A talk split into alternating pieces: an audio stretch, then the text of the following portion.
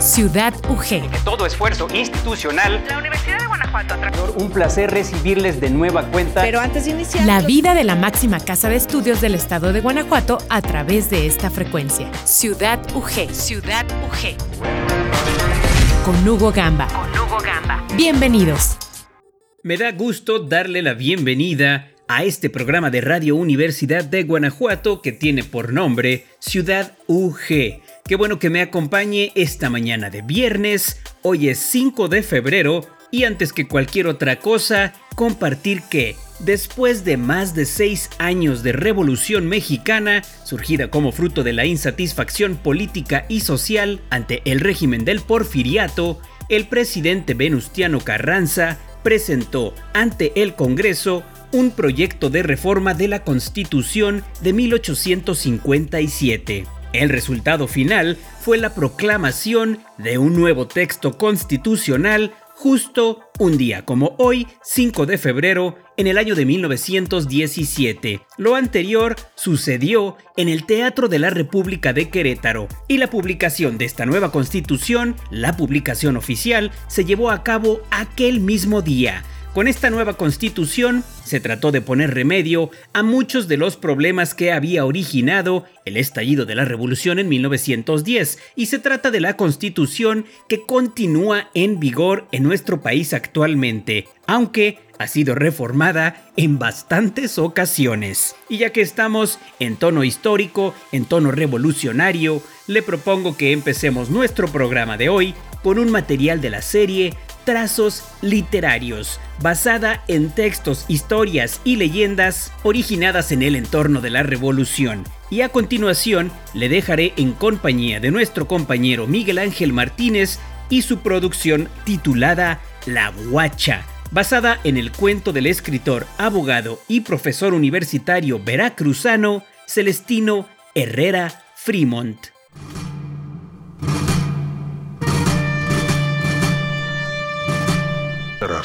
Literarios. La Revolución Mexicana de 1910.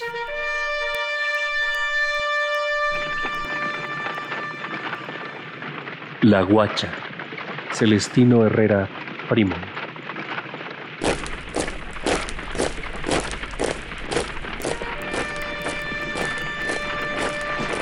El eco llevó pródigamente a cada oquedad de la serranía la clarinada del ejército en marcha y caprichosamente la descompuso en mil sonidos que se fueron atenuando hasta perderse.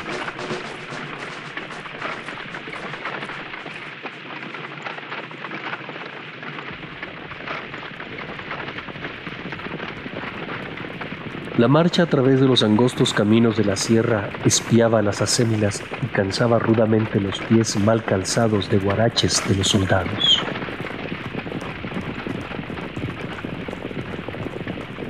A poco se fue haciendo más fatigosa y cuando la columna rendía jornada eran muchos los colgados, que iban llegando a incorporarse maltrechos horas más tarde, cuando el mayor contingente militar había ya acampado.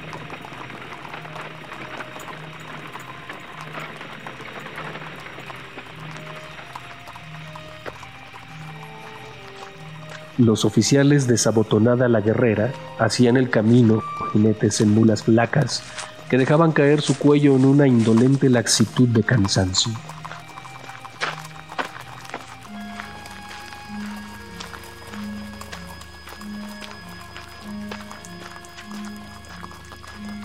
A los lados de la columna militar que reptaba por los senderos de la sierra, caminaba la colorida teoría de las mujeres de los soldados.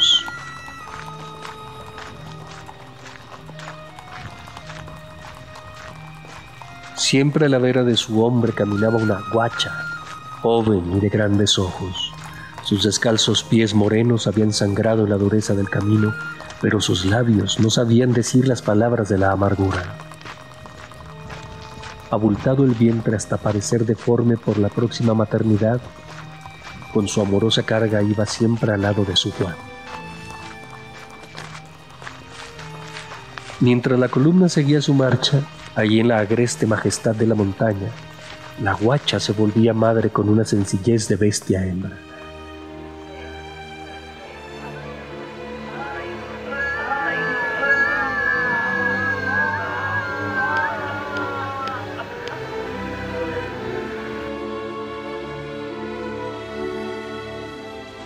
Al día siguiente, las mujeres reanudaron la marcha.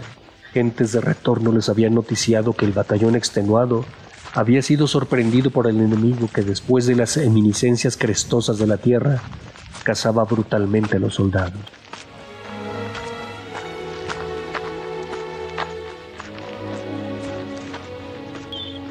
Ellas querían estar al lado de sus hombres.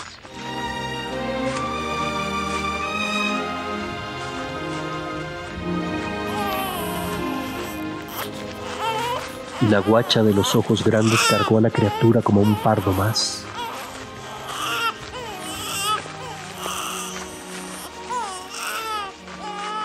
Ya cercanas al lugar de la tragedia oyeron los golpes secos de las balas multiplicadas por el eco mago de la montaña y también oyeron las notas del clarín, que habían sustituido sus acentos bélicos por desgarradores.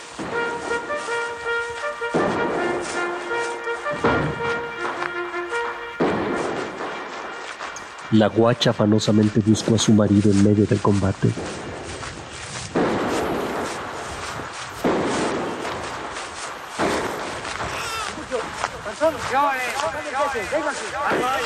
Se aligeró despojándose del fardo de la ropa y con la sola carga de su hijo iba desafiando a la muerte.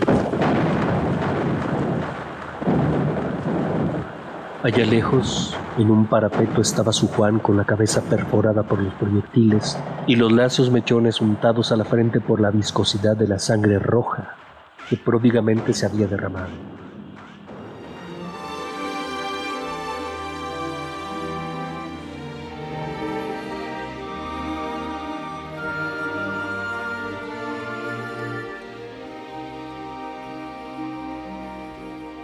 La guacha se sentó a su lado y su mano febril acarició la cara fría.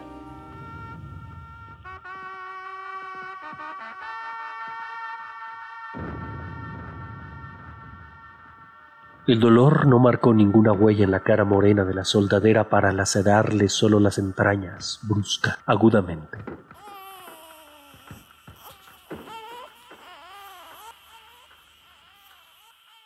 El débil llanto de su hijo sacudió a la guacha en su doloroso quietismo y acariciando siempre la cara fría y sangrienta de su hombre, hundió el roñoso pezón en la boca infantil, ávida en su demanda.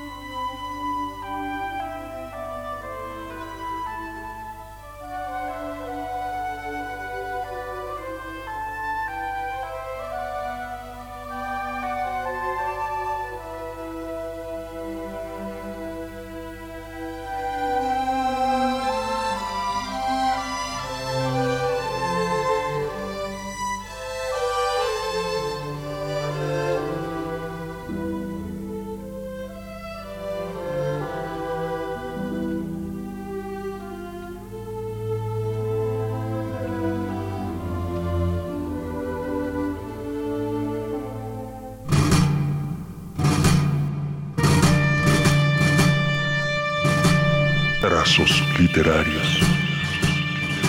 1910.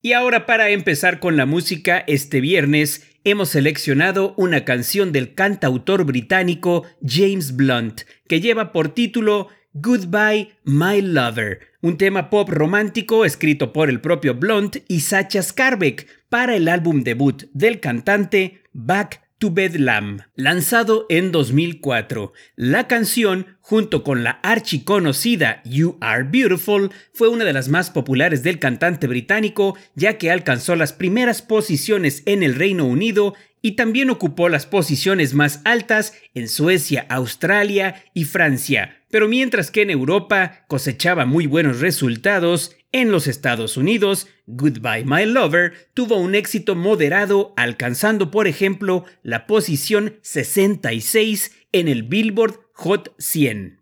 Vamos a escuchar entonces a James Blunt y su excelente canción del 2004, Goodbye My Lover.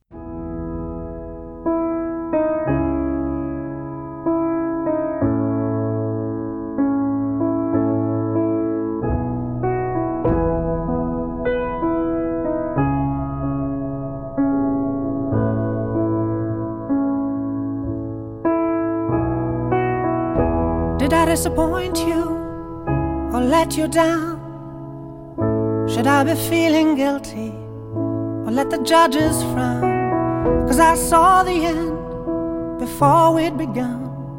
Yes, I saw you were blinded and I knew I had won. So I took what's mine by eternal right. Took your soul out into the night. It may be over, but it won't stop there. I am here for you if you'd only care. You touched my heart, you touched my soul, you changed my life and all my goals. And love is blind, and that I knew my heart was blinded by you. Have kissed your lips and held your head, shared your dreams and shared your bed. I know you well, I know smell. I've been addicted to you. Goodbye, my lover. Goodbye, my friend. You have been the one. You have been the one for me. Goodbye, my lover. Goodbye, my friend. You have been the one. You have been the one for me.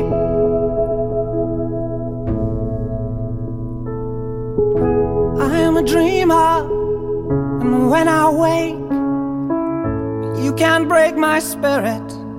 It's my dreams you take. And as you move on, remember me.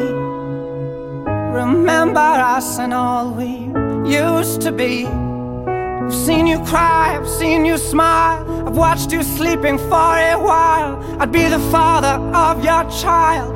I'd spend a lifetime with you. I know your fears and you know mine. We've had our doubts, but now we're fine, and I love you. I swear that's true. I cannot live without you.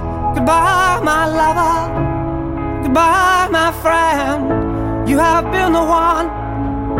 You have been the one for me. Goodbye, my lover. Goodbye, my friend. You have been the one. You have been the one for me.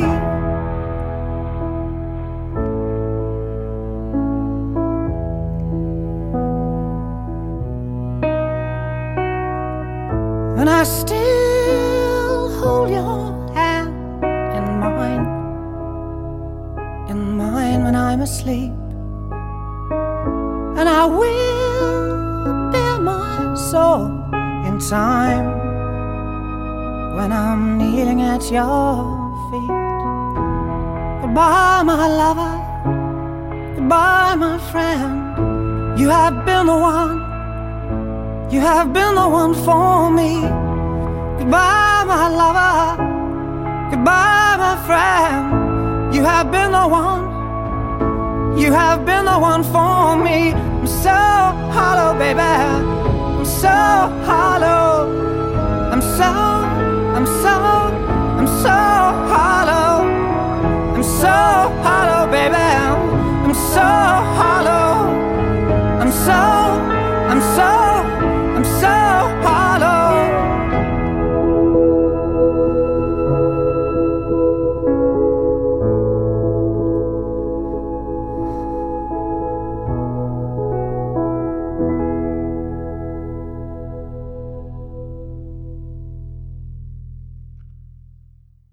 Después de escuchar a James Blunt y la canción Goodbye My Lover, me complace ceder micrófonos a Rocío Reyes para que nos platique y comparta un audio sobre un acontecimiento importante sucedido a principios de febrero de 1950 que tiene que ver con la edificación de uno de los espacios más representativos de la Universidad de Guanajuato e ícono también de nuestra ciudad capital. Adelante.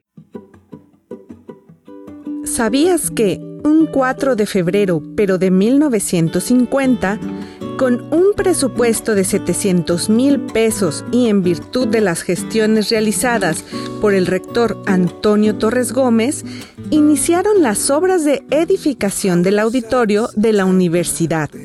Para el acceso se proyectó la construcción de una monumental escalinata que con el tiempo se convertiría en símbolo de identidad universitaria y en un ícono de la ciudad de Guanajuato. El día de hoy te presentaré un extracto del documental del edificio central de esta casa de estudios, una producción del Sistema de Radio, Televisión e Hipermedia de la Universidad de Guanajuato.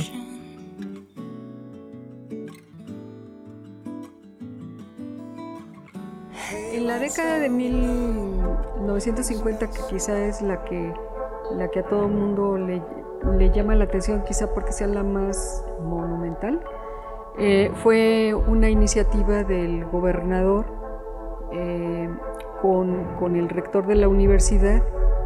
Y bueno, tenía que ver con, con todo el trabajo que hizo el arquitecto que intervino, que tenía otra idea de hacer un edificio monumental y, y, construyó la famosa escalinata que, y la fachada que se han convertido como en hitos y en elementos de identificación no solamente de la comunidad universitaria, sino de la ciudad en sí. Antonio Torres Gómez, rector, el licenciado José Aguilar y Maya, gobernador, y Vicente Urquiaga Rivas, el diseñador del proyecto.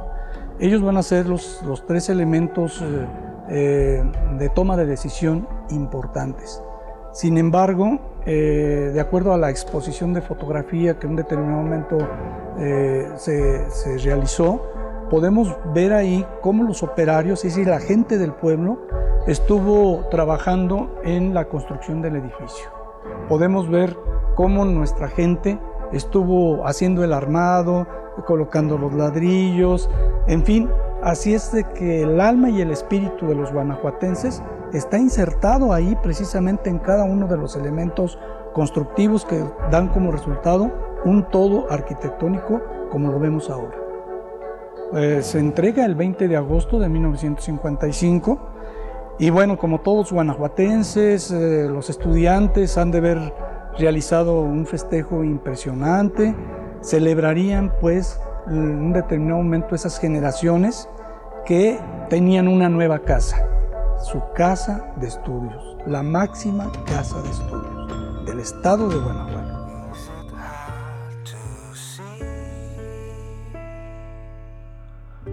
Si quieres ver en su totalidad este documental, ingresa a nuestro canal de YouTube denominado Ciudad UG Universidad de Guanajuato.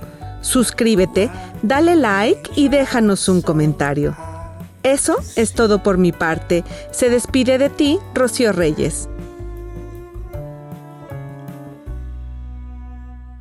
Muchas gracias a Rocío Reyes por esta cápsula sobre la edificación de las emblemáticas escalinatas de nuestra casa de estudios. Y ahora, como cierre de nuestro programa de este viernes, le invito a escuchar la canción Something in the Air de Thunderclap Newman, una banda de rock británica que Pete Townsend, integrante de The Who y usando el alias de B. Joe Drains, formó en 1969 en un intento por mostrar el talento de sus amigos músicos John Speedy King, Jimmy McCulloch y Andy Thunderclap Newman. La canción Something in the Air fue un éxito número uno en el Reino Unido y sigue siendo muy solicitado para comerciales de televisión, bandas sonoras de películas y compilaciones. De 1969, vamos juntos a escuchar a Thunderclap Newman con su éxito Something in the Air.